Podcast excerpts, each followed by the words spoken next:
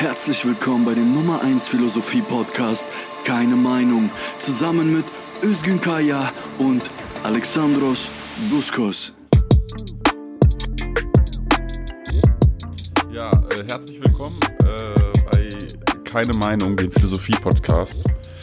Ähm, heute sprechen wir über Populärphilosophie in unserer Folge Populärphilosophie 2. Corona, Klima und Kapitalismus. Äh, das äh, hat sich so äh, gefügt, da äh, vor knapp, äh, heute ist der 5., 6. Dezember, äh, vor sieben bis zehn Tagen ähm, haben sich Precht, Richard David Precht und Harald Welzer getroffen und in Prechts Sendung über Utopien, Corona und Kapitalismus, Klimabewegung etc. gesprochen. Kurz darauf oder gleichzeitig gab es auch ein Interview mit Peter Sloterdijk im Spiegel äh, auf dem YouTube-Kanal, in welchem sich auch dieser zu äh, den diesen gegenwärtigen Phänomenen geäußert hat. Und ich und Alexandros sitzen heute hier, um einmal da durchzugehen, das zu besprechen und einzuordnen und euch dran teilhaben zu lassen in dieser neuen Folge. Keine Meinung. Hallo Alexandros. Hallo Özgün. Äh, Alexandros, ähm, sag mal, was, was haben denn, was hat denn äh, Precht und Welzer, was haben die denn da so gesagt zum Thema Corona-Pandemie? Ja, äh, Freud und Leid, ähm, wenn man äh, sieht, dass die beiden sich äh, getroffen haben. Ähm, genau, also äh, die Sendung hieß äh, Rezepte für die Zukunft, Fragezeichen. Und ähm, dann ging es eben darum, okay, wir haben, äh, wir durchleben gerade eine Pandemie ähm, und es gelten gewisse Maßnahmen, es gelten Einschränkungen und irgendwas äh, hat das ja mit unserer Gesellschaft und mit unseren bestehenden Verhältnissen angestellt. Und ähm, genau, also erst, was man grundlegend sagen kann, äh, beide ähm, akzeptieren, ähm, es gibt nämlich auch ähm, ja, äh, öffentliche, öffentlich, in der Öffentlichkeit auftretende Philosophen und Philosophinnen, die das anders sehen. Ähm, aber die beiden akzeptieren, dass es, ähm, es gibt dieses Virus, es gibt die Pandemie und damit muss umgegangen werden. Das kann man schon mal grundlegend äh, sagen. Wir werden auch gleich darauf zu sprechen kommen, ähm, wie Sloterdijk das so einordnet. Und ähm, Genau, und die grundlegende These ähm, bei Richard David Brecht, so leitet er das ein, ist, wir leben in einer Umbruchszeit. Wir leben in einer Zeit, in der die Menschen immer weniger die gegenwärtigen Verhältnisse akzeptieren. Richard David Brecht sagt, Verdruss der Gegenwart nimmt zu. Ähm, und das ist ein Zeichen dafür, dass sich was ändern muss. Während, während Welzer das eher als ein Gefühl verordnet, richtig? Welzer spricht ja da ja. von einem Vibrieren in der Gesellschaft und von einem Gefühl äh, des Umbruchs, mhm. aber äh, er, er, er, traut sich da noch nicht so direkt davon zu sprechen, dass es doch äh, ein, ein Umbruch oder ein, ein Unmut ja. gibt. Ja.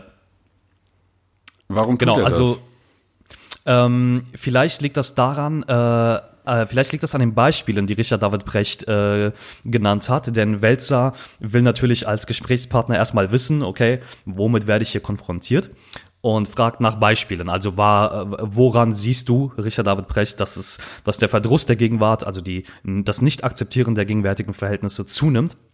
Und die Beispiele, die zwei Beispiele, die Brecht erstmal nennt, sind, ähm, der ist der Zuwachs der AfD und äh, die Anti-Corona-Demos, die ähm, überall im Land äh, stattfinden, stattgefunden haben, wie auch immer, und die sogenannten Querdenker, die Corona-Leugner. Und dem Wälzer passen diese Beispiele nicht. Ähm, weil Wälzer, weil Richard David Brecht nennt, ich glaube, eine absurd hohe Zahl. Ähm, ich, man müsste jetzt das Video nachgucken. Ich meine, er sagt 10%, also nennt auf jeden Fall eine sehr hohe Zahl an Leuten, die da zu verorten sind. Und Wälzer behauptet, das sei kein realistisches Bild ähm, von dem Verdruss der gegenwärtigen Verhältnisse. Ähm, er sagt auch, dass, dass, es, dass, es, dass es gesamtgesellschaftlich gar nicht so viele sein. Er spricht ja, äh, wenn, wenn Precht davon genau. spricht, dass äh, man immer mehr Corona-Leugner-Demos sieht, die da mit äh, AfD und anderen Rechten irgendwie vermischen, ähm, genau. dass das ja Hunderttausende sind, sagt Welzer, nee, äh, das ist vielleicht so viel wie bei einem Fußballspiel im Stadion. Das ist ja nicht ernst genau. zu nehmen. Und Genau, und äh, damit einhergehend sagt ähm, Harald Welze auch, dass ähm, die gemessen an der Anzahl dieser Leute oder an der geschätzten Anzahl dieser Leute, diese Leute in dieser Diskussion äh, vernachlässigbar beziehungsweise nicht ernst zu nehmen sind. Ähm, genau, das war so Welzers Antwort darauf. Ähm, Özgün, was, ähm, wie, wie hat das Sloterdijk? Sloterdijk hat es anders gemacht. So, er Ja, wurde gefragt, wie, ja, Ja, Sloterdijk wurde, wurde gefragt, äh, ähm, wurde gefragt, wie- wie, wie er denn zu den äh, sogenannten Querdenkern, selbsternannten Querdenkern steht, als jemand, der doch immer vom Feuilleton und sonst äh, als äh, Querdenker äh, beschrieben wurde, als jemand, der aus der Reihe tritt. Ähm, und Sloterdijk hat sich erstmal gewehrt, so benannt zu werden. Er fühlt sich beleidigt, äh, kann man auch nachvollziehen.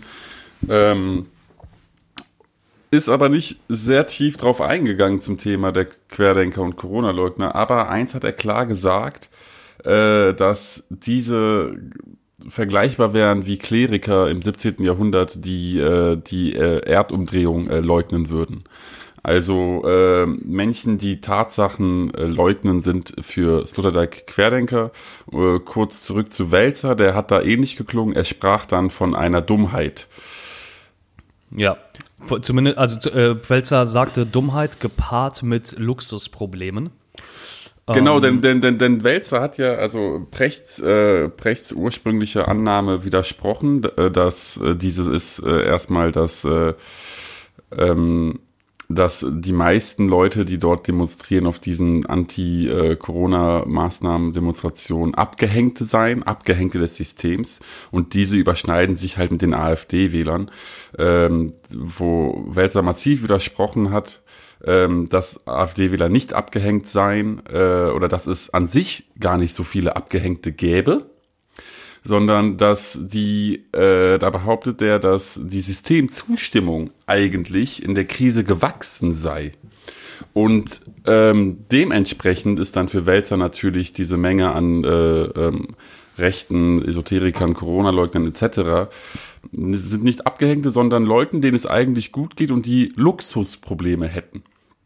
Luxusprobleme gepaart mit Dummheit. Also hier sieht man äh, bei, bei Sloterdijk und auch Wälzer äh, eine gewisse Form der Arroganz gegenüber dieser Menschen.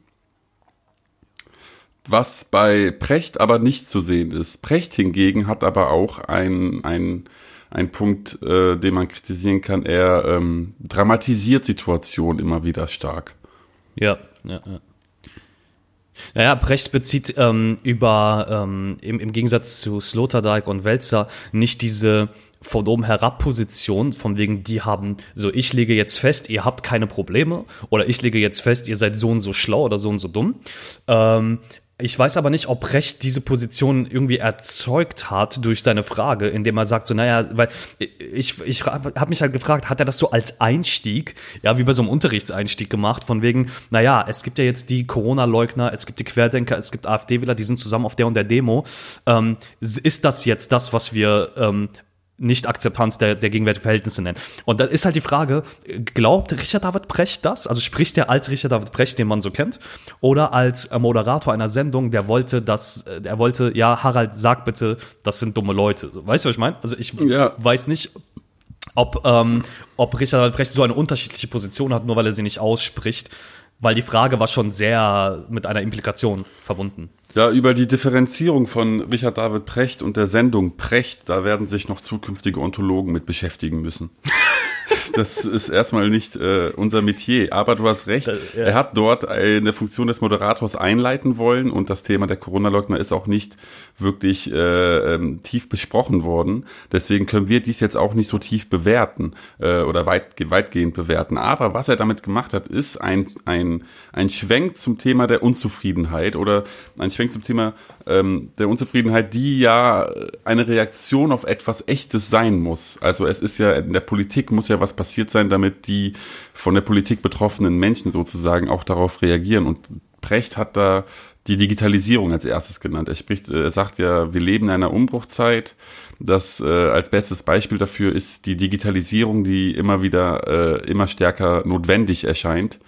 Und äh, Welzer äh, antwortet aber, äh, ich zitiere, ohne, ohne empirische Daten jetzt, glaube ich, äh, zu haben, glaube ich, es gibt ein Umbruchsgefühl, es gibt eine Angst.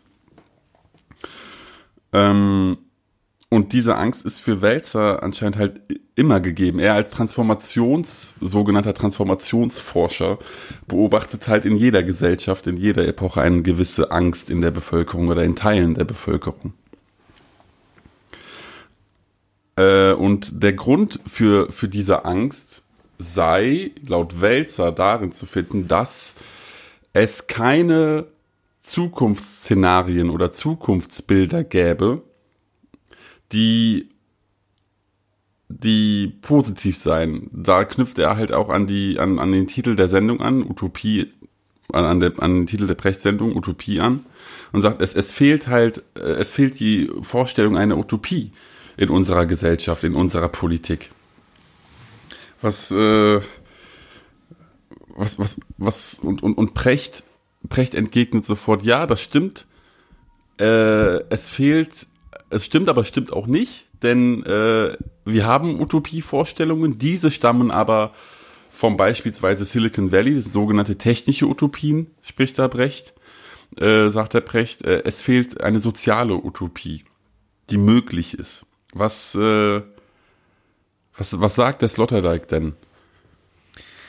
Der Sloterdijk ähm, ist gar nicht, äh, äh, also bei seiner Antwort darauf, wie die, ähm, wie die Pandemie einzuordnen ist und wie, ähm, äh, was das mit der Gesellschaft macht. Er, also die kommt, er kommt äh, mit dem, äh, mit Volker Weidermann, so heißt der Spiegel-Moderator ähm, äh, der Sendung, ähm, die kommt zu dem Thema nicht so konkret, denn äh, auf die Frage hin, wie das einzuordnen ist, ja, während ähm, wir stellen uns die Videos mal nebeneinander vor, ne, während äh, Precht und Welzer ähm, über gesellschaftliche Angst, Auswirkungen etc. sprechen, bezeichnet Sloterdijk die Pandemie als sogenannten Naturterrorismus. Das war, glaube ich, sein Begriff.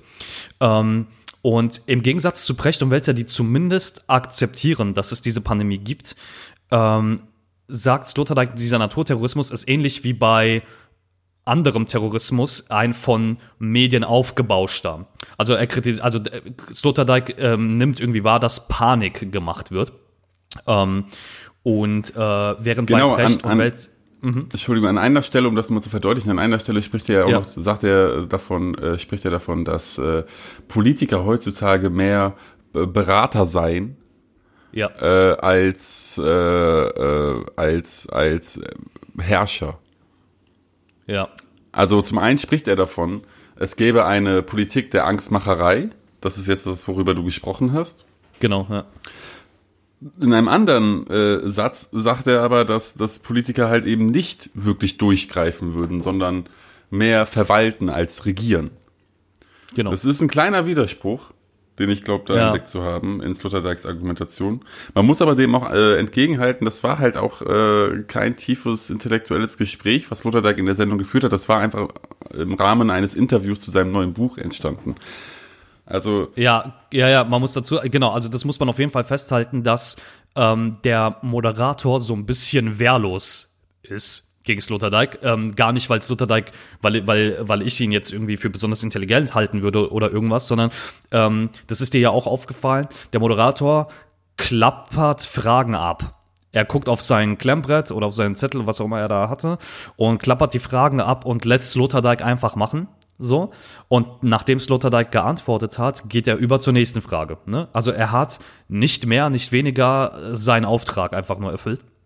Während Precht und Welzer, die auch am Anfang der Sendung irgendwie schon erwähnen, dass, es, dass sie sich kennen und Freunde sind, ähm, sagen sie, sie wollen in ein Gespräch, in ein, in ein pro, nicht pro kontra, aber in ein gegenseitiges Diskutieren Gespräch irgendwie einsteigen. Ähm, bei dem Gespräch mit Sloterdijk ist das eine sehr, sehr einseitige Kiste. So, das heißt, der Moderator stellt keine Rückfragen. Ja, so was meinst du mit Naturterrorismus? Ähm, wo genau ist die Panik? Gibt es diese Leute? Gibt sind es etwa nicht so viele Leute? Also die Sachen, über die Brecht und Welzer schon sprechen, die kommen im Sloterdijk-Interview einfach nicht ähm, zur Sprache. Also nee. passiert einfach. Aber nicht. es liegt doch vielleicht auch an dem Anspruch. Also am Anfang des Precht-Welzer-Gesprächs äh, führt Precht damit ein, äh, dass äh, die Herausforderungen des 21. Jahrhunderts äh, neue Lösungen äh, erfordern, ein neues utopisches Denken erfordern mhm. würde. Äh, während Sloterdijk äh, sehr oft in seinem Interview darüber spricht, dass die Pandemie eine Chance ist, jetzt zu lernen, sich zurückzuziehen. Mhm. Er nimmt da auch ein äh, ähm, äh, Edmund Husserl Zitat raus, äh, wo, nachdem äh, Philosophieren sie, ein sich zurückziehen vom Alltag sei mhm. und äh, verknüpft dies auch noch mit, mit, mit dem Buddhismus. Ich spricht davon, dass im Buddhismus Weltanschauungen als äh, ähm, äh, Konstrukte verstanden werden. Also eine gewisse Abneigung von Sloterdijk an der Realität kann man hier schon mhm. ablesen, währenddessen äh, äh, und dahin hinzukommt, er auch noch von der Realität äh, als Seminar spricht. Also da ja, sagt er, ja, ja. wir erleben ein riesiges Seminar über Immunität. Das, das fand ich so, so ähm, da, das hat mir so den Kopf zerschellt in dem Moment. Also ähm, er hat das, er hat das, er hat den Begriff Seminar ja öfter benutzt, ne? Ja, und, und wir brauchen ein Seminar für ein unschädliches Leben. ja, und, und, und es ist, es ist, es ist so absurd. Also ich habe mir gedacht, so, okay, Herr Sloterdijk, so stell, stellt er sich jetzt etwa vor, dass, dass die ganze Welt so universitätsmäßig in einem Seminar sitzen soll und darüber aufgeklärt werden soll. Also das war absurd, weil er hat auch ähm, gerade beim Begriff Immunität, und das ist, ähm, deswegen wundert mich gar nicht so sehr, dass er, dass er Husserl zitiert hat, wobei, ähm, Wobei das, was er macht, weniger an Husserl, eher an Heidegger dann erinnert hat. Aber er hat bei, ähm, wenn er gefragt wurde, was halten Sie von dem und dem, was halten Sie von das und das, ne? Dann hat er Begriffe entgegengeschleudert bekommen. Und er hat angefangen, ähm, irgendwie dann äh, zu erklären, wo diese die Wortherkunft, ne, wo, da, wo das Wort herkommt. Und ich habe mich dann gefragt, so, okay, aber was, was wollen wir damit sagen? Weil er kam von der Wortherkunft zu seinem Seminarargument. Also zum Beispiel, er wurde gefragt, so, na, was bedeutet Immunität? Wie, wie kriegt man Herdenimmunität hin? Immunität gegen das Virus. Und dann sitzt Sloterdijk da und sagt, naja, der, der Immunitätsbegriff kommt gar nicht aus der Medizin, sondern, und dann fängt er an mit seinem historischen Wissen, oder Halbwissen, ich weiß nicht, fängt er an zu erklären, dass der Begriff Immunität ein juristischer Begriff ist. Ähm, dass man sich eben immunisiert gegen gewisse Angriffe, weil Leute, die in der Politik tätig sind, einen gewissen Schutz brauchen, etc. pp. Und dann sagt er im, ich glaube, es war 18. Jahrhundert oder so, ähm, 18. oder 19. Äh, sagt er, haben die Mediziner diesen Begriff vereinnahmt, ja, äh, für Immunität gegen Krankheiten. Aber eigentlich sei es ja ein juristischer Begriff. Ja, und, und Immunität. Deshalb, ja. ja. Nee, nur zum Abschluss, dann kannst du, ähm, und dann sagt er, und deshalb erleben wir gerade ein Seminar über Immunität. Und ich saß dann da und dachte mir so, was? ja, ich, ja, ich meine, er, er, hat da natürlich Bilder verwendet, äh, die, die, die abs, mhm. ab, absurd erscheinen. Äh, aber ich glaube, da wird auch, auch ein bisschen klar, wie, wie äh, was Sloterdijk unter Philosophie und äh, unter Philosophieren mhm. versteht. Ähm, es ist ähm, etwas, das Bild des alten intellektuellen Mannes, der sich in seinen Keller zurückzieht, 10.000 Bücher liest und dann sich seine Gedanken neu sortiert. Ähm, ja, ja. Das kann man jetzt als Vulgäridealismus abtun, also jemand, der äh, abseits der Welt über die Welt philosophiert, philosophieren dann auch wirklich im negativen Sinne des äh, Schwurbelns. Genau, genau. Ja. Äh, und das ist dann, äh, ja, das, das, das äh, steckt dann halt äh, in mir da halt drin, dass ich dann das halt so als quasi Vulgäridealismus sehe, ähm, wo mhm. ich dann halt Wälzer und Precht äh, zugute halten muss, dass sie halt wenigstens die Sachen äh, ernst nehmen. Ich wette, Sloterdijk ja. nimmt sie auch ernst, aber sie nehmen sie halt für real und alles Reale ist halt auch anfassbar. Ne? Es ist nicht nur erfühlbar, es ist anfassbar, es ist veränderbar. Und sie fragen sich, wie verändern wir das? Ähm, ja, ja. Also genau, also da eher so mhm. träge ähm, den alten intellektuellen Beobachter äh, mimt. Was ja, ein bisschen ja, enttäuschend war, äh, ein bisschen enttäuschend war, aber vor allem, vor allem, wenn man, solche wenn man, und solche. Ja, ja, aber vor allem, wenn man bedenkt, ähm, wie viel Sloterdijk eigentlich geschrieben hat, ähm, und äh, klar, das, das muss nichts heißen, ähm, aber im Gegensatz zu Precht ja schon viel länger ähm, und viel eher irgendwie Philosoph bezeichnet wird, ähm, ist es natürlich sehr enttäuschend, dass, dass es Precht und Welzer jetzt natürlich im Rahmen solcher Sendungen, klar, ne, ähm, das ist auch bei denen kein akademischer, kein wirklich akademischer Anspruch gewesen in der Sendung, ähm, was völlig okay ist, aber die, sie haben zumindest versucht, an den Verhältnissen zu diskutieren. Zumindest Ja. ein bisschen. Ja, Ob zumindest jetzt- ein bisschen. ja. Ob, ob, sie das jetzt in unseren Augen gut oder schlechter gemacht haben, äh, klärt sich gleich noch. Aber naja, damit hast du recht. Das ist schon ein anderer Anspruch. Ähm, kurz nochmal zum Immunität, um das aufzuklären. Also Sloterdijk hat natürlich diese philologische Background-Story erwähnt, äh, sein Wissen spielen lassen. Was er aber so auf den Punkt gebracht, meint er mit äh, Immunität oder speziell Co-Immunität, ein Begriff, den er jetzt da in seinem vorletzten Buch rausgebracht hatte, meint er, ähm, dass Menschen Sicherheit brauchen und dass Gesellschaften nur funktionieren, wenn sie jedem Menschen Sicherheit gibt. Denn Ja. erst durch Sicherheit äh, kann der Raum für, äh, für Freiheit entstehen, laut, laut Sloterdijk, und damit auch der Raum für, zum Spielen. Da hat er sich dann auch wieder ähm, an ein altes Schiller-Zitat äh, angewandt, aus dessen Ja. ästhetischen, äh, äh, aus dessen äh, Überlegungen zur ästhetischen Erziehung des Menschen. Ähm, wo Schiller sagt, ich glaube, sowas wie äh, der Mensch äh, muss spielen oder der Mensch ist am freisten, Genau. wenn er spielt. Genau. Ja. Und da meint eigentlich Sloterdijk auch nur, Menschen müssen sich halt im Grunde sicher fühlen. Menschen müssen gegenseitig sich Sicherheit geben können in einer Gesellschaft, damit diese funktioniert. Und wenn das eben nicht da ist, dann hat diese Gesellschaft ein Problem. Und das scheint Sloterdijk aber auch in dieser aktuellen Welt, in der Gegenwart auszumachen. Also ein Fehlen an Sicherheits- oder wie äh, die weit verbreiteten Medien sprechen würden, ein Fehlen an Sicherheitsgefühl. Ja, es ist, es ist so ein bisschen, es ist eine Mischung aus, ähm, aus Schillers ästhetischer Erziehung und, äh, und dem Leviathan von Thomas Hobbes. Ähm, es, es hat so ein bisschen, also man, man mischt ein, ein so ein Gesellschaftskonstrukt ähm, ein, eines Thomas Hobbes mit ähm, einer mit, ein, mit einem Schiller-Zitat oder einer einer Ausführung von Schiller und schon hat man den Eindruck zumindest, ja, also oder soll es den Eindruck vermitteln, ah, ähm, hier ist hier ist eine ganz gute Gesellschaftsanalyse entstanden. So, äh, wir brauchen diese Sicherheit und ne und äh, wenn wir, wie du sagst, ne, wenn der Mensch ist frei, wenn er spielt und das wirkt dann immer so, ah okay, ähm, da, das ist irgendwie gerade wichtig in der Pandemie geworden. So und gleichzeitig weiß man aber irgendwie auch, ähm, dass es nur Wirkung ist, die er da betreibt und keine richtige Gesellschaftsanalyse, die er da betreibt. So, weil wie die Frage ist ja nicht, dass man Sicherheit, da- das ist ja irgendwie auch eine Binsenweisheit. Die Frage ist ja, wie diese gewährleistet werden kann. Also auch auch der Sloterdijk müsste dann theoretisch dazu kommen, an den gesellschaftlichen Verhältnissen zu diskutieren. Weil wie gewährt man das, was er da haben will? Stichwort Immunität und so weiter. Und äh, darauf kommt er aber nicht. Und das ist eben das Problem dieses einseitigen Gespräches, dass der Moderator auch nicht rückfragt. So, und auch Ja. nicht rückfragen will. So. Ähm, Ich glaube, ich habe da auch eine Gemeinsamkeit aus, also neben dieser ganzen Unterschieden, die wir jetzt hier besprochen haben. Ich glaube, ich habe auch in diesem Punkt eine äh, Gemeinsamkeit ausmachen können, äh, wenn Welzer äh, davon spricht, dass also wir nehmen jetzt schon eines vorweg, aber wir werden gleich natürlich noch auf die äh, Einzelheiten eingehen auf die anderen Themen wie Klimabewegung und Kapitalismus.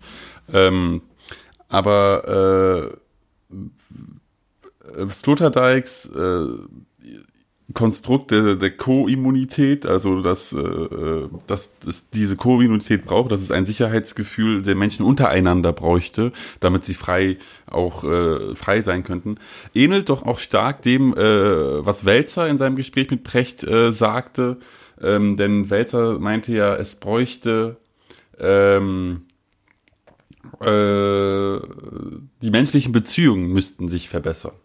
Und was sind menschliche Beziehungen? Nichts anderes als das, was auch Sloterdijk meint mit äh, gegenseitiger Sicherheit in menschlichen Beziehungen. Oder?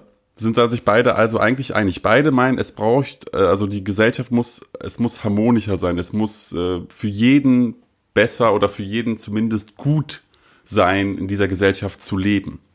Ja, und das ist, das ist interessant, weil ähm, äh, Harald Welzer, ähm, ich glaube, ich glaube offiziell äh, Soziologe und Sozialpsychologe und Sloterdijk habe ich immer das Gefühl, er fühlt sich wie ein solcher, wenn er über sowas spricht. Und es, es ist ziemlich interessant, weil sie kommen eigentlich, wie du sagst, sie kommen zu einem sehr ähnlichen, fast gleichen Ergebnis.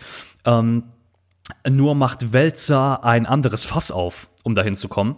Ähm, weshalb mich wundert, warum Welzer überhaupt wieder zu diesem Schluss kommt. So bei, das war bei ähm, bei Sloterdijk ist es ziemlich klar, wenn man dem Gespräch dann folgt, wenn man das sich nochmal anschaut, dass er irgendwie dazu kommt, ähm, es ist ein Aufbauschen der Medien, Panik und so weiter. Ähm, was brauchen wir stattdessen? Sicherheit. So. Also man kann diesen Schluss nachvollziehen, so reduktionistisch er auch sein mag. Ähm, aber dann, äh, wenn wir nochmal zurückkommen zu, zu Brecht und Welzer, die machen ja ein ganz anderes Fass auf. Ja, deswegen haben wir ja gesagt, wir sprechen noch über Klima und Kapitalismus.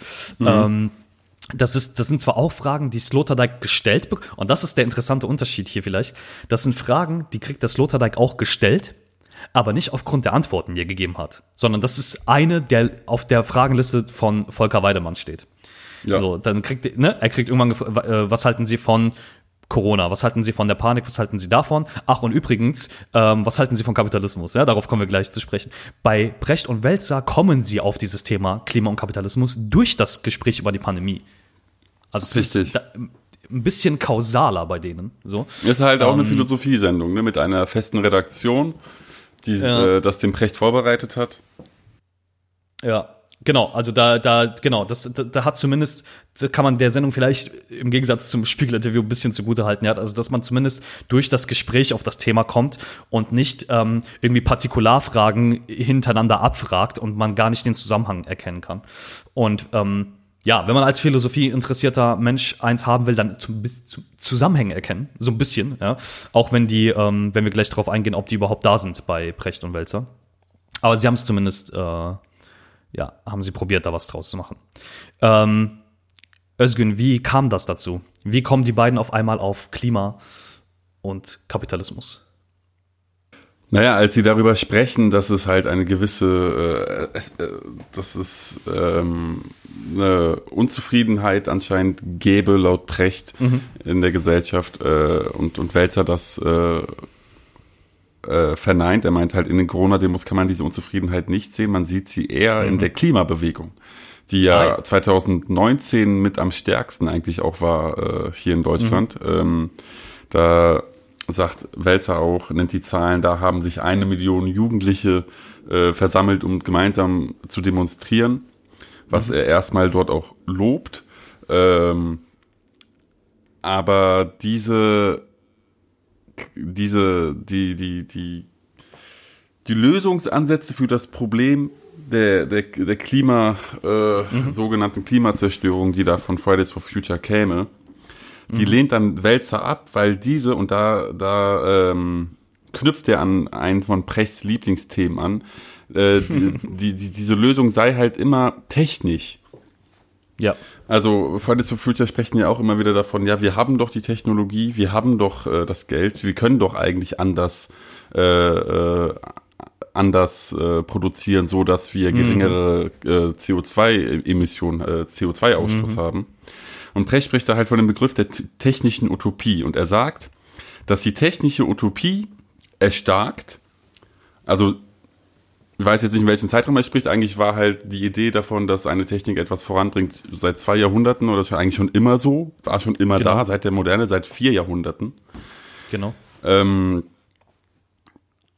äh, aber es fehle eine gesellschaftliche Vision. Also ähm, soziale Utopie. Eine soziale Utopie. Äh, und dieses fehlen würde sozusagen dieses Grundproblem der Fridays for Future Bewegung, aber wie auch der Partei der Grünen, die Wälzer immer wieder äh, direkt angreift, mhm. ähm, ja. würde halt ausmachen. Diese sprechen halt dann immer davon, ja, wir werden digitalisieren, wir werden das und das ändern und wir werden mhm. äh, das so und so ändern und dann löst sich das Problem.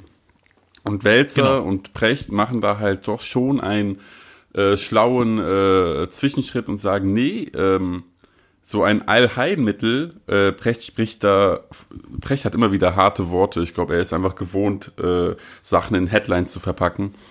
Ähm, ja. Spricht dann da von der Diktatur des Solups, äh, ähm, was habe ich Solipsismus? Genau. Er meint, es mhm. herrsche eine Diktatur des Solipsismus, also äh, die Idee davon, dass ein Problem mit einer Lösung äh, gelöst wäre dass es zu einem Problem eine Lösung gibt und man muss es einfach nur so Stück für Stück bei jedem Problem anwenden. Und er sagt, mhm. das ist halt falsch, äh, denn, und da bricht, benutzt Precht wieder ein interessantes Bild, äh, mit interessant meine ich, äh, ähm, wow, äh, äh, von, von einem Mikado-Stapel. Er sagt, ja. äh, gesellschaftlich, also die Probleme, mit denen wir uns befassen, sind wie ein Mikado-Stapel. Wir wollen eins anfassen, aber dann wissen wir, dass alles zusammenbricht. Und deswegen fassen wir nichts an. Und mit wir meint er eigentlich Politiker in Funktion. Ja. Da spricht dann Welzer auch von der äh, sogenannten, äh, äh hier, wie ist denn das Wort? Äh, äh, Rück, Rück, Rückschritt? Nee. Ähm, Redu Reduktionismus? Oder, nee, oder nee, was nee. war das? Ah, ich finde es nicht. Aber er spricht davon, dass halt Politiker, in, in die, in, mhm. äh, die in, in, in Kraft sind, sozusagen Funktion haben, dass diese sich eher für den Status quo entscheiden als für neue Wagnisse, weil das natürlich, ich weiß auch nicht, warum jetzt das natürlich sei, aber das sei äh, sicherer für sie wiedergewählt zu werden. Also sie machen schon ein gewisses Problem aus in der herrschenden, äh, im herrschenden politischen, äh, in der herrschenden Politik. Aber sie gehen keinen Schritt weiter und ein Problem im herrschenden politischen System auszumachen. Ja, äh, es ist, äh, man muss bei Precht äh, dazu sagen, ähm, das ist ein Argument, das hat er einmal festgestellt bei einem Thema, mit dem er sich befasst hat und jetzt haut er das natürlich immer wieder raus. Also, ähm, er behauptet ja, dass äh, Politiker deshalb nichts unternehmen oder den, den Staat und deshalb den Status quo akzeptieren, ähm, wegen dem Problem der Wiederwahl. So. Ähm, das hat äh, die, die eine kleine Ursache davon ist, dass äh, Brecht hat mal ein äh, Buch geschrieben, äh, Anna, die Schule und der liebe Gott, und da hat er seine Kritik an dem deutschen Schulsystem geäußert, wo ein paar okay Punkte dabei waren, ein paar ähm, absurde Punkte dabei waren, aber die wurde die wurde tatsächlich viel gelesen und Brecht wurde daraufhin in vielen ähm, Diskussionen ähm, der, so, des sogenannten, der, der sogenannten dritten öffentlichen Sender, je nachdem, in welchem Bundesland man ist, WDR, NDR und so weiter, wurde er eingeladen, äh, da Bildung Ländersache ist und so weiter. Ähm, und sollte da seine Konzepte in den Sendungen vortragen. Und er hat dort in jeder einzelnen Sendung ähm, hat er gesagt, na ja, die ähm, die Bildungspolitiker in den Kultusministerien wollen seine Vorschläge nicht hören, weil sie wiedergewählt werden. Was bei Lokalpolitik ja irgendwie auch nachvollziehbar ist. Aber seitdem benutzt Brecht das für jede politische Kritik, die er versucht zu äußern. Ähm, dass es ein Problem der Wiederwahl gibt. Und Welzer hat ja so eine kleine Andeutung gemacht, naja, viele Politiker machen Wahlkampf damit, dass sie fortschrittlich sind. Ja, also es ist, die, die Annahme selber ist ja auch schon mal in Frage zu stellen. Ähm, aber was war, also Precht hat doch gesagt, ähm, es fehle an sozialen Utopien. Ähm, ja. neben, neben den Technikutopien. Was war jetzt Welzers Problem damit? Welzer hat ja schon gesagt, naja, das soll nicht isoliert betrachtet werden, sondern was Welzer, Welzer hat ja gesagt, ähm, das Soziale und die Technik und verweist dabei auch auf Marx, ähm, soll zusammengedacht werden. So, genau, er hat, also Welzer kritisiert dort eben äh, die Vereinnahmung der Partei der Grünen auf die Umweltfrage und die und ja. nicht nur die Vereinnahmung, sondern auch die Dominanz und auch unabhängig jetzt, wie sie es eigentlich klären, was ihre Lösungen sind, einfach nur, dass sie sich nur auf diese eine, sagen wir mal, Modethema ein bisschen gerade fest, fest, festkrallen äh, mhm. und andere Fragen, wie zum Beispiel äh, Strukturwandel in der Automobilindustrie, äh, ähm, mhm. äh, ignorieren. Also mhm. wenn, wenn wir jetzt beispielsweise ähm, die Produktion von Autos ökologisch umstellen, also weiß auch nicht, wie das sein soll, weil jetzt das sagt auch, eigentlich mhm. ist das nicht möglich, die Automobilindustrie ist eine fossile Industrie. Ähm, ja. Selbst, selbst Auto, elektrobetriebene Autos machen äh, Umweltprobleme und viel wichtiger, ja. äh, machen halt auch soziale Probleme. Also mhm. ähm, die, die, die, die äh, Ausschöpfung der Ressourcen, die für eine Batterie zum Beispiel notwendig sind, ähm, werden ja von so, werden ja in, in, in Minenfeldern in, in, äh, mhm.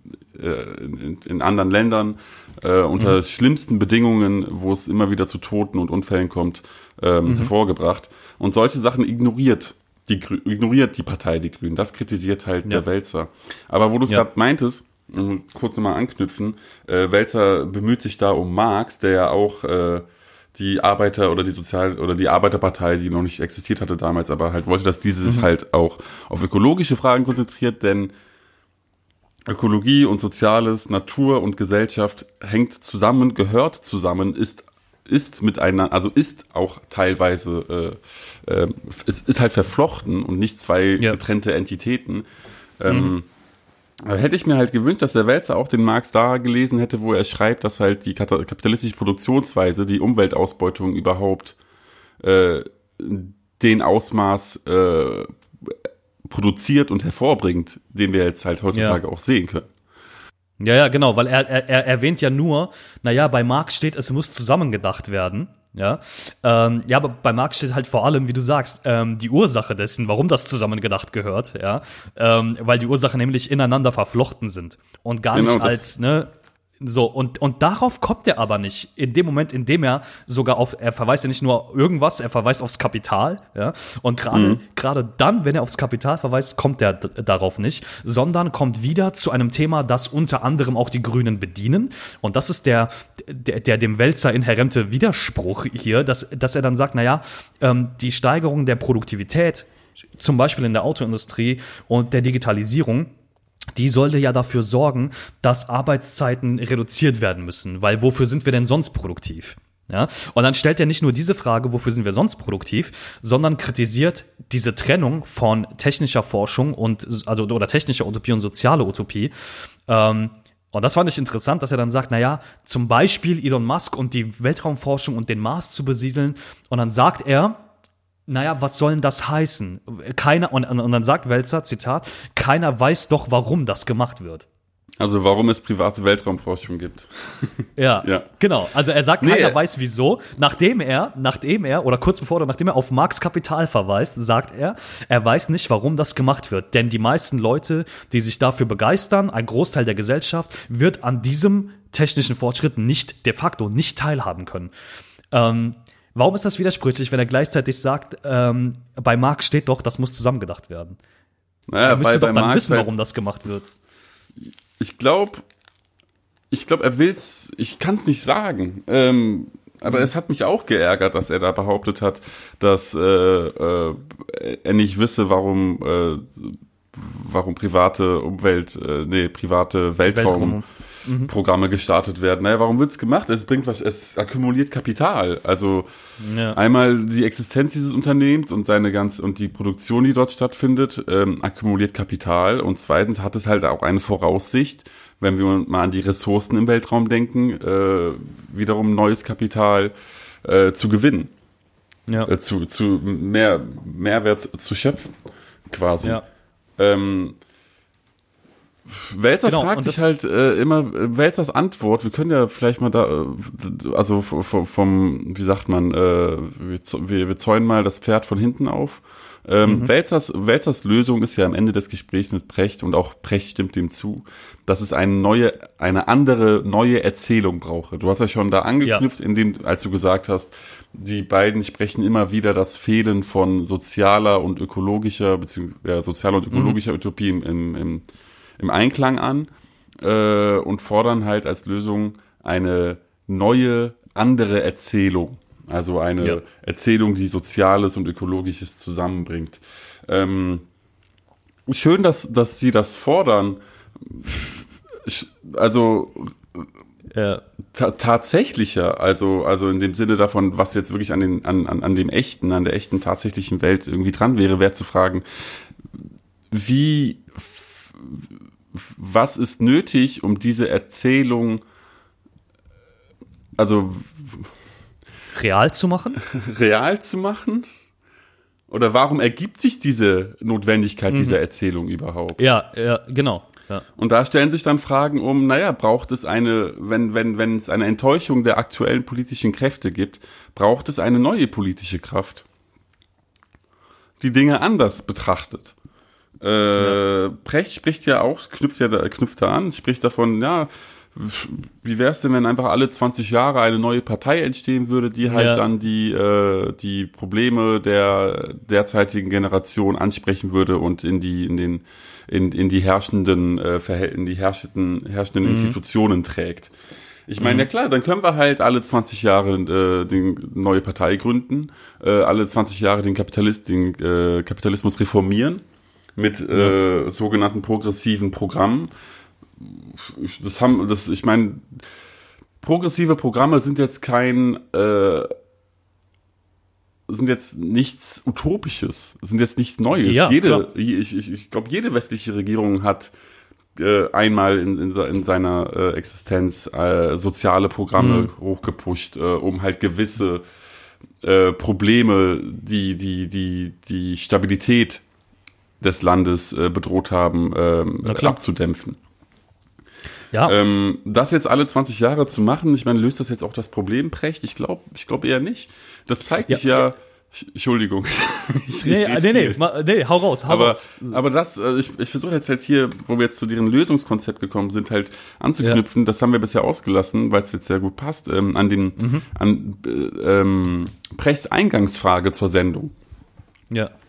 Wo er fragt, die, wo er, ähm, wo er sagt, um die Herausforderungen des 21. Jahrhunderts zu meistern, ist utopisches Denken dringend gefordert. Ja. Wie bauen wir unser Wirtschaftssystem um zu einer nachhaltigen sozialen Marktwirtschaft? Also Einfach inwieweit- geil. Es ist wirklich einfach geil. Also Es ist einfach Du geil, weil bringst in ut- der Frage, ja. Du bringst utopisches Denken rein. Allein das können wir diskutieren, inwieweit die Vorstellung einer zu, zukünftigen Welt überhaupt notwendig ist, äh, um Ja. äh, die Welt zu verändern oder inwieweit das eine treibende Kraft wäre für, für Ja. Progression im sozialen Ja. Sinne. Ähm, aber da bringt er da utopisches Denken rein und spricht von so, sozialer Marktwirtschaft. Also deine Das ist- Utopie reicht nur bis, äh, bis äh, Da, bis, 60 Jahre bis zurück. Und ja, und, und, das, und das, das Geile daran ist halt, dass in der Frage die, die Utopie gekillt wird. Also die, in der Frage steckt schon drin, wie erhalten wir den Status quo. Ne? Also er sagt, wie, wie sind Utopien möglich? Ja? Ähm, wie kommen wir zu einer nachhaltigen sozialen Marktwirtschaft? Also übersetzt nach allen Gesetzen der Logik heißt diese Frage, wie erhalten wir, was zu erhalten ist mit mit neuer Technik sozusagen. Ne? Genau, wie, wie erhalten wir den äh, Status quo äh, des Ja. Systems, äh, aber genau. Und so, das dass sich alle ein Sendung- bisschen besser fühlen. Genau, und, und, das, und das in einer Sendung, die, die er Utopien, Rezepte für die Zukunft, Fragezeichen, nennt. Und ähm, man könnte in der Überschrift in Klammern einfach Nein schreiben, so, weil das ist eigentlich der Ausweg des Gesprächs. So. Das, das Lustige ist, aber ist ja, als wir eben, bevor wir zu diesem Ergebnis gekommen sind, haben wir darauf verwiesen, dass Welzer aufs Kapital verweist von äh, Karl Marx. Und das Geile ist, dass Welzer da sagt, das muss zusammengedacht werden. Und da habe ich mir gedacht, so, okay, vielleicht kommen die ja jetzt zum, zur Utopie, weil wenn ähm, die Lösung ist, dass man sich, dass man, dass man durch technische Forschung den Kapitalismus reformiert, ähm, dann müsste man ja eigentlich, wenn man schon auf Marx verweist, zum Schluss kommen, das ganze System selber ähm, muss in Frage gestellt werden. Das wäre der nächste Schritt, wenn man, wenn man die Sendung Utopien nennt. Und daraufhin ähm, sagt ja Precht, haben wir vielleicht ein Problem mit den Parteien. Und Welzer, ich meine, Welzer sagt, ja, natürlich, das habe ich von Anfang an gesagt, ja. Aber das ist ja für das, was Welzer vorher gesagt hat, dass bei Marx drinsteht, dass das zusammengedacht werden muss, ähm, für das, was Welt, ne, das ist dafür eine völlig int- uninteressante Antwort, eine völlig und eine völlig uninteressante Frage vom Brecht, ähm, auf die Welzer dann aber eingeht, anstatt dass Welzer sagt, Moment mal, Richard, ich habe doch gerade gesagt, bei Marx steht das und das, ja, und äh, es muss zusammengedacht werden. Und was wir bis jetzt machen, ist Reduktionismus und, ähm, und eine Reformation, die, wir, die uns so nicht hilft in diesem Sinne. Nein, er geht dann auf die Frage vom Precht ein, weil sie sind ja Freunde und sagt, wie du gesagt hast, nicht nur alle 20 Jahre, sondern er kommt ja deshalb auf die alle 20 Jahre, weil er sagt, es braucht alle 20 Jahre eine neue Generation mit einem neuen Generationenkonflikt und dementsprechend eine neue Partei.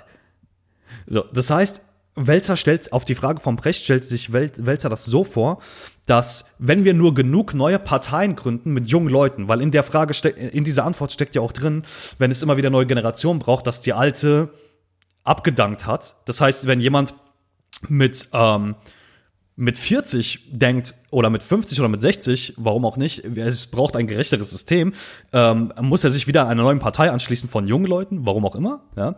Ähm, und das ist für Welzer der, am Ende der Optimismus. Er sagt, in unseren privilegierten Gesellschaften gibt es kein Recht auf Pessimismus und deswegen braucht es alle 20 Jahre eine neue Partei. Das, nachdem er aufs Kapital verwiesen hat und gesagt hat, Fridays for Future läuft am Ende ins Leere, so viele da auch teilgenommen haben und die Partei der Grünen sowieso. Ja, er meint ja Also- nicht, es braucht immer eine neue Partei. Er sagt ja als Transformationsforscher, dass dieser Generationenkonflikt natürlich gegeben in, jeder Gesellschaft ist. Ja. Also es Ja, ja. kommt zu dem Konflikt zwischen äh, der jungen Generation und der äh, älteren Generation. Ähm, also äh, Wälzer äh, verschiebt das den Konflikt, äh, den, den Klassenkonflikt zwischen ähm, zwischen den zwischen Kapitalisten, also zwischen den Besitzern der Produktionsmittel, zwischen den Unternehmern, den Chefs äh, und deren Konflikt mit den Arbeitern, den sogenannten Arbeitnehmern, die ihre Arbeitskraft verkaufen, verschiebt er auf die Generation. Er sagt, was wir im Grunde beobachten, ist ganz normal. Das ergibt sich immer wieder. Alle paar Jahrhunderte äh, gibt es halt einen Generationenkonflikt und äh, wir werden sehen, was der Ausgang ist. Wenn die junge Generation hier Veränderungen will, dann muss sie die sozialen Fragen auch mit betrachten. Das ist ja erstmal nicht dumm, aber dass, dass er diese Kritik, also, also die Kritik an Fridays for Future und an der Partei Die Grünen ist ja erstmal nicht falsch. So. Äh, obwohl, naja, Fridays for Future eine heterogene Gruppe ist, da gibt es viele Ortsgruppen, die halt äh, die systematischen Verzwickungen betrachten und auch äh, Lösungen haben und vorschlagen und auch mit Gewerkschaften in Kontakt sind und arbeiten oder es versuchen. Aber das ist ja erstmal nicht falsch, dass er dieses Problem sieht, dass halt ähm, das Thema um Ökologie nicht für sich alleine stehen kann äh, wenn man vom, wenn man von, äh, von gesellschaftlichen Problemen spricht. Äh, das, das, das, der, der Fehler ergibt sich halt in seiner Verschiebung dieses Konflikts zwischen Generationen. Dieser Konflikt findet ja nicht zwischen Generationen statt, sondern zwischen, ja, äh, zwischen denen, die dafür ähm, verantwortlich sind. Das sind halt die Unternehmer, das sind halt die Reichen, die halt bestimmen, was wie produziert wird und von wem und für wie viel und wo äh, und der Ohnmacht der restlichen Bevölkerung dieser, dieses Planeten. Und was es da braucht, ist äh, keine neue Erzählung. Es ist nicht so, wir hätten eine falsche Erzählung. Ja, wir haben eine falsche Erzählung, aber die Grundlage dieser falschen Erzählung ist halt die Art und Weise, wie wir Politik, wie Politik gemacht wird und wie Wirtschaft gemacht wird. Und wenn man die Erzählung ändern will, dann muss man halt die Art und Weise, wie Politik gemacht wird und wie Wirtschaft gemacht wird, ändern. Und dazu braucht es, da hat er eigentlich gut angeschlossen, da braucht es neue Kräfte. Aber nicht in Form einer neuen Jungpartei, sondern, na, da würden dann halt KommunistInnen sagen, es braucht halt die Partei der Arbeit, die halt der Partei des Kapitals gegenübersteht. Ja, das ist, ich meine, das ist, das ist auch eine logische Konsequenz. Also es geht, ähm, es geht ja darum, dass man ähm, schauen muss, ne, wie du, wie du es gesagt hast, ähm, man, man muss schauen, wer, wer, wer sorgt denn dafür, dass die Verhältnisse sind, wie sie sind. Ja, und, ähm, und dementsprechend braucht es da eben diese neue Kraft. Und das ist, ähm, deswegen habe ich einfach nicht verstanden, wie Welzers Lösung auf dieses Argument, es braucht eine neue Kraft, lautete, ähm, dass es eine neue Partei, also er glaubt ja wirklich, dass eine neue Partei irgendwann in der Zukunft, sei es in 20, 40 oder in 60 Jahren, im Bundestag genau das hinkriegt. So. Und das kann irgendwie nach all dem, was er vorher gesagt hat, nicht wirklich sein Ernst sein, finde ich. Ähm, vielleicht ist es sein Ernst, aber dann ist das, ähm, ist das ein sehr, sehr, sehr fragwürdiger Schluss. Ja, ich glaube, was sich, was sich hier bei dir auftut, ist halt äh, die, die, das, das Unverständnis gegenüber einer Person, die sich um Marx und Kapitalismus, Analyse und Kritik bemüht, ohne Ja. die konkreten Konsequenzen daraus zu ziehen, die nicht nur bei Marx, sondern die eigentlich seit 150 Jahren in jeder, äh, jeder Generation von Anti Antikapitalistinnen äh, Ja. ähm, ähm, äh, die in jeder Generation von Antikapitalistinnen äh, klar ist. besprochen, klar ist, besprochen, besprochen wird, wird, ja. ja. Ja, ja, genau. ja. Aber trotzdem, das ist uns, also äh, trotz dieser von unserer Seite aus, sage ich jetzt mal, massiven äh, Fehler oder, oder verkürzten äh, Ver Verkürzungen, ähm, die wir da bei Precht und äh, Wälzer sehen, ist ja bei Sloterdijk nochmal noch mal ein bisschen happiger, das Thema Kapitalismus. Ja. Was, was heißt hier happiger? Äh, seine Antwort ist ja, also wir machen es mal einfach mal an der Sache selbst fest. Ne? Sloterdijk Ja. wird gefragt, äh, was er denn so vom Kapitalismus hält. Und Sloterdijk Mhm. antwortet, Kapitalismus, ja, ja also äh, habe ich erstmal kein Problem damit. Wir brauchen, äh, das Problem, was ich habe, ist, also wir brauchen Geld, das nicht unglücklich macht. Das war, Und das, das damit- war das. ich war noch nie so verwirrt wie von so einer Antwort. Ja, zum Glück äh, er, er erklärt er äh, kurz darauf ein Mhm. bisschen. Was er damit meint, ist, ähm, unglückliches Geld ist für ihn Geld, was aus äh, äh, äh, der Finanzierung durch Schulden entsteht. Er Ja. sagt, äh, wenn wir weniger Schulden oder wenn wir nicht auf diesem äh, Schuldenmodell sitzen würden, also Ja. ähm, Kreditvergaben etc. Ja, genau. Also Geld entsteht bei einer privaten Bank dadurch, dass du jetzt als normaler Bürger da hingehst und sagst, du brauchst einen Kredit, 200.000 Euro Genau. und die sagen, okay, wir gucken nach, bla bla bla, du kriegst das Geld und dieses Geld wird ja nicht aus einem Tresor rausgeholt, dieses Geld wird, Nee, nee. wird dann durch deinen Kredit, äh, wird, existiert es erst. Genau, Und- Buchgeld. Ja. Genau, und durch dieses, durch, durch, genau, äh, dadurch existiert es erst und damit hast du jetzt erstmal 200.000 Euro Schulden bei der Bank Genau. auch gleichzeitig äh, Genau. äh, erschaffen. Ähm, also so entsteht Geld, Herr Sloterdijk. Ähm, wenn Sie das, wenn Sie das nicht wollen, dann wollen Sie keinen Kapitalismus. So, wenn Sie aber meinen, Sie wollen das nicht, aber Sie wollen Kapitalismus, dann belegen Sie Ökonomiekurse, obwohl ich muss sagen, es gibt keine guten Ökonomiekurse. So.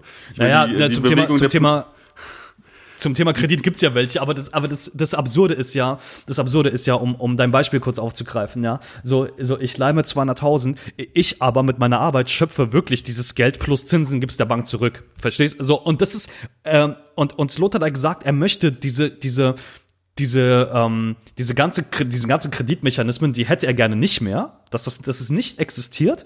Und auf die Frage hin, ob der Kapitalismus noch ein tragbares System ist, sagt er, nur wenn das Geld glücklich macht. Ja, also wenn es halt nicht mehr diese Schuldenkreditsysteme gibt, Mechanismen gibt. w- Ja, äh, und, und ich glaube, und ihm ist, ich weiß nicht, ob ihm das nicht klar ist, ähm, so, ist ihm klar, dass es ohne dieses Kreditsystem, das in unserem ganzen System so verankert ist, kaufen sie jetzt, zahlen sie später. Ja? Ähm, das ist nicht nur bei Banken so. Es ist äh, ne, bei alles, was man auf Zeit kauft. Ähm, ist ihm klar, dass er dann dieses Geld, was ihn so glücklich macht, nicht hätte. In dieser Form. Also er kann das ja gar nicht voneinander trennen, irgendwie. So, also das, das funktioniert. Also ich weiß nicht, was er mit dieser Antwort. Und ich, ich habe den Verdacht, so, da kann jetzt äh, Herr Sloterdijk oder äh, ich weiß nicht, ob er, ob er Fans hat, ähm, er können mir da widersprechen, die sollen mir das dann auch bitte genau erklären. Aber ich habe den Verdacht, das war so ein, ich will es so lassen, wie es ist, aber ich, ich will, äh, dass es einen kritischen Touch hat in meinem Unterton so. Ich will nicht pro kapitalistisch klingen, aber es ist schon cool, wie es ist gerade. Weil, weil anders, anders kann ich mir diese Antwort nicht erklären. Ja, er hat So. ja, er hat ja am Anfang äh, gesagt, äh, also es war schon bewusst so gewählt. Ähm, ich glaube, er wollte halt so einen kritischen Touch haben, hat spricht da von glücklichem und unglücklichem Geld, äh, weil er ähm, von von von Journalisten oft als ähm, neoliberaler Denker, als verkappter neoliberaler Genau, Denker immer genau. äh, äh, Und das interpretiert mag er würde. nicht. Das mag er nicht, aber dann muss er halt auch ein bisschen mehr über äh, Ökonomie lernen, um dort eine richtige Antwort zu geben. Ein, ein kleiner Tipp für Herr Sloterdijk wäre der Film Ökonomia, der dieses Jahr hätte rauskommen sollen. Ähm, das ist eine Dokumentation, ein Dokumentarfilm über, ähm, naja, über die Geldschöpfung. Wie Geld geschöpft wird in privaten Banken und in der EZB, wie die Verknüpfungen von Schulden, Profit und Vermögensanhäufung sind. Äh, da wird ganz schnell deutlich, das ist halt inhärent. Schulden und äh, Profit äh, gehören in dieser Wirtschaftsweise, die herrscht, zusammen. Das kannst du nicht trennen. Und wenn sich Ja. Sloterdijk da etwas wünscht, was halt das trennt, dann ist das vielleicht eine zukünftige Form des Kapitalismus, der sich reformiert hat, aber in anderen Ja. Teilen immer noch so funktioniert, wer weiß. Aber für uns ist es erstmal ähm, Augenwischerei. Ja, genau. Ähm, und noch mehr Augenwischerei war, und das, äh, ich äh, komme darauf immer noch nicht klar, äh, nachdem im Gespräch zwischen Welzer und Precht, äh, Precht mit dem, äh, Welzer mit dem, mit diesem wunderbaren, in in Anführungszeichen, Ergebnis kam, dass es alle 20 Jahre eine neue Partei mit neuem Generationenkonflikt braucht und Überraschung, es sollte in, in, in Utopien um die Beziehungen zwischen Menschen gehen Ähm, das war Welzers äh, Schlusswort. Ähm, noch mehr Augenwischerei und, und äh, ich weiß gar nicht, ob man das als Augenwischerei bezeichnen kann, war das Schlusswort von Richard David Precht. Ähm, der, und ich traue mich wirklich, ich traue mich nicht, das auszusprechen, aber ich muss es, äh, das äh, sind wir den HörerInnen schuldig. Ähm, das Schlusswort von Richard David Precht lautete, äh, lebe, je, lebe jeden Tag, als wäre es dein letzter und sag, das sei ein Zitat von Steve Jobs.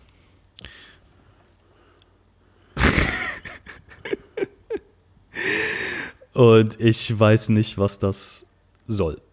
Ähm, du hast, ähm, hast du was, willst du was dazu sagen oder willst du das so stehen, willst du, willst du den Cringe so stehen lassen? Äh, sonst habe ich eine Frage an dich. Äh, Frag mich bitte. Okay, du hast, du, du hast den Film ähm, Ökonomia angesprochen.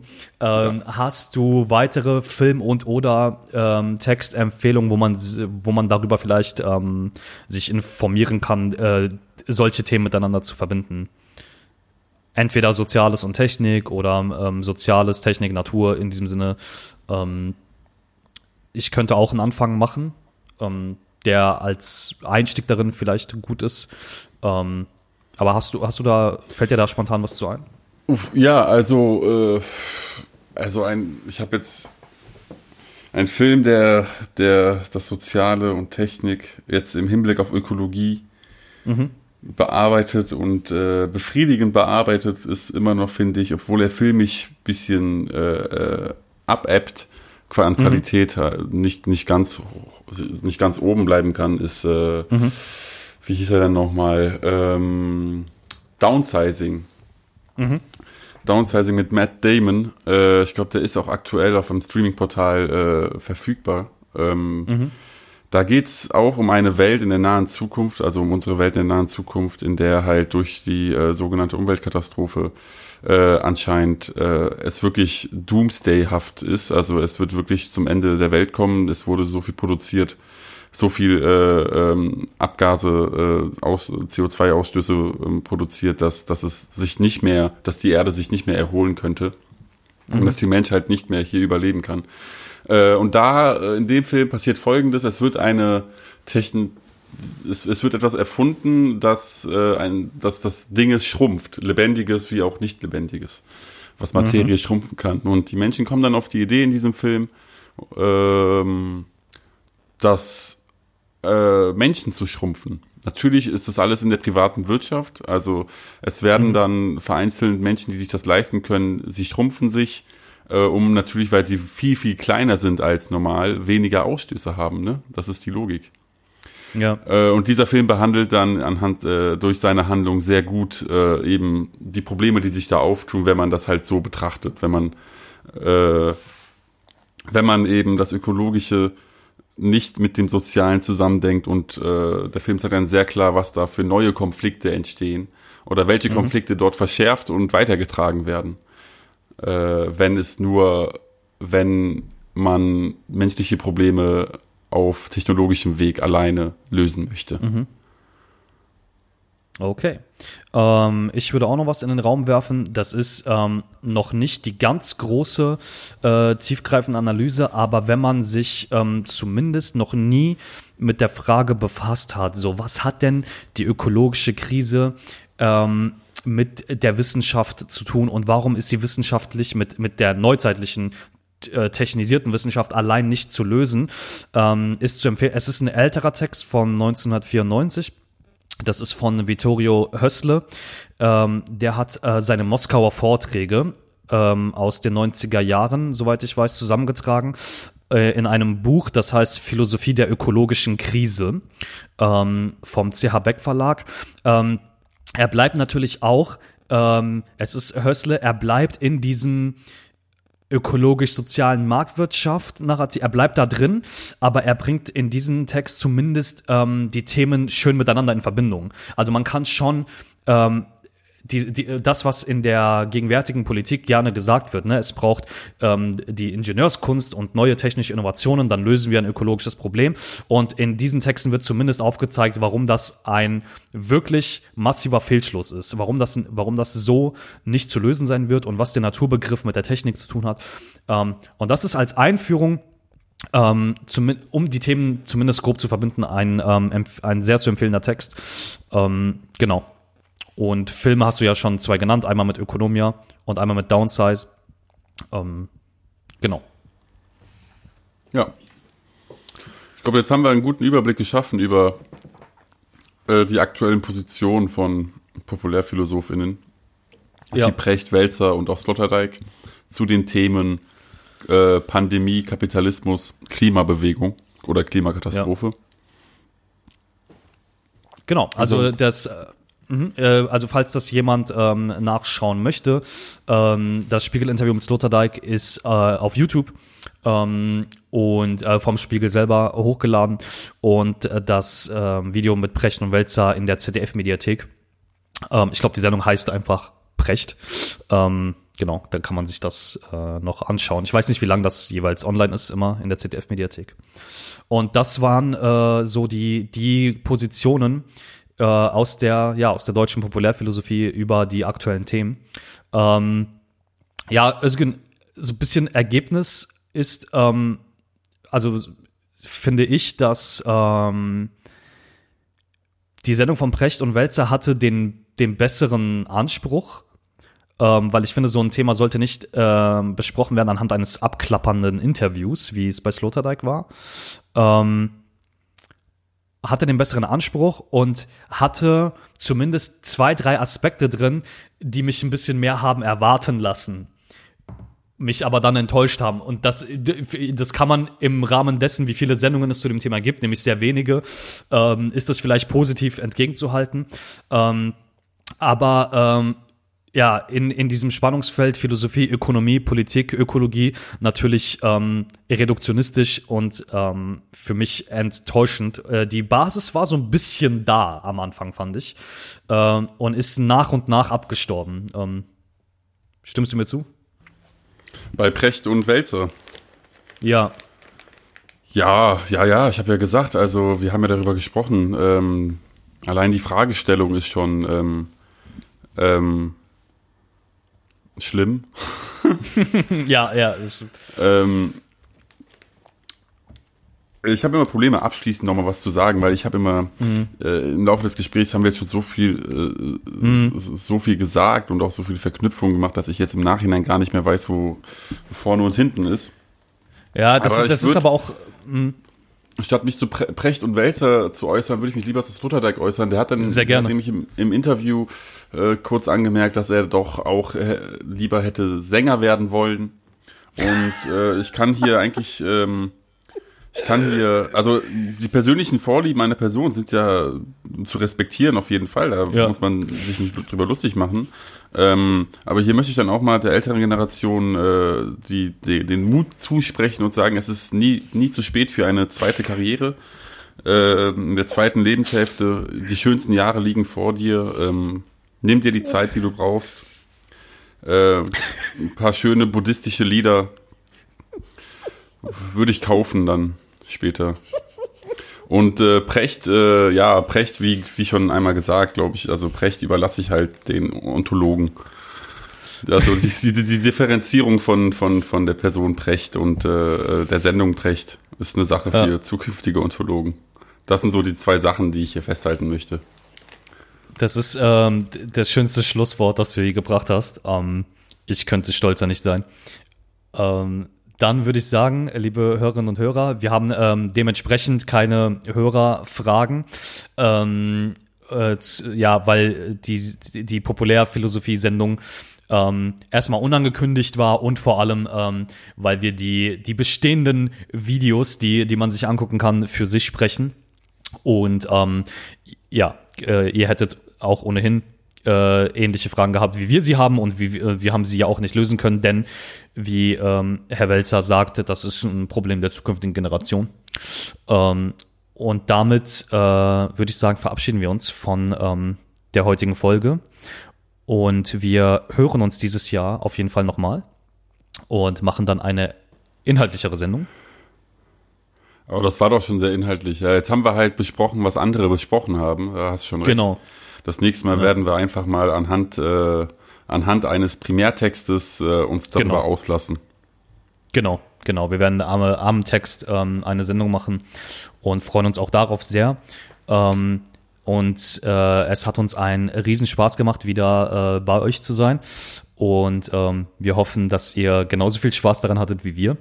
Und ähm, noch einmal, weil wir es jetzt länger nicht sagen konnten, wer mag und in diesen Zeiten etwas übrig hat, ähm, kann uns auf PayPal mit einmaligen Beiträgen unterstützen. Wir werden es wie immer über die sozialen Kanäle ähm, posten und bedanken uns recht herzlich, dass ihr wieder zugehört habt. Und damit würde ich sagen, verabschieden wir uns von Berlin nach Köln. Danke, Özgün. Ja, danke von Köln nach Berlin und noch einen schönen Resttag den ZuhörerInnen wünsche ich euch auch. Tschüss.